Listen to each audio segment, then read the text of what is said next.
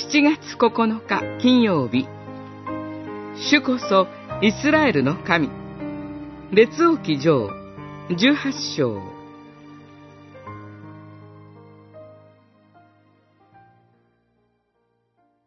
私に答えてください。主よ、私に答えてください。そうすれば、この民は、主よ、あなたが神であり、彼らの心を元に返したのは、あなたであることを知るでしょう。十八章三十七節。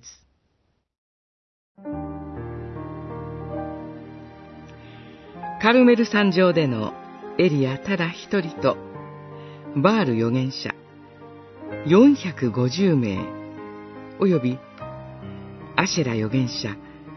400名との熾烈な信仰的戦いの場面です。神の警告として厳しい飢饉が起こったにもかかわらず、なお、アハブ王をはじめ、イスラエルの人たちは、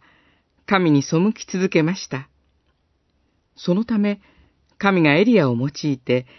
ご自身の道からを示されたのです。最初に、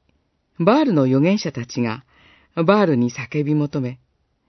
激しく身を傷つけましたが、何の答えも返ってきませんでした。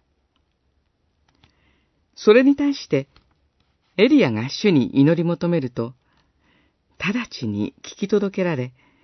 天から火が降り注ぎ、一瞬にして水が蒸発し、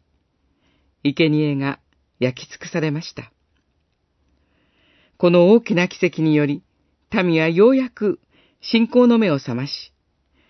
イスラエルの神こそが誠の神であると悔い改めて信仰を告白するに至ったのです。エリアはこの時、主を信じ従う者は自分以外にはいないと思っていましたが、神ご自身が共にいて戦ってくださっておられました。自分がいかに小さく貧しく弱く思えても、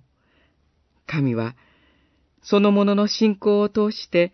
大いなる救いの御業をなさる力あるお方であることを覚えたいのです。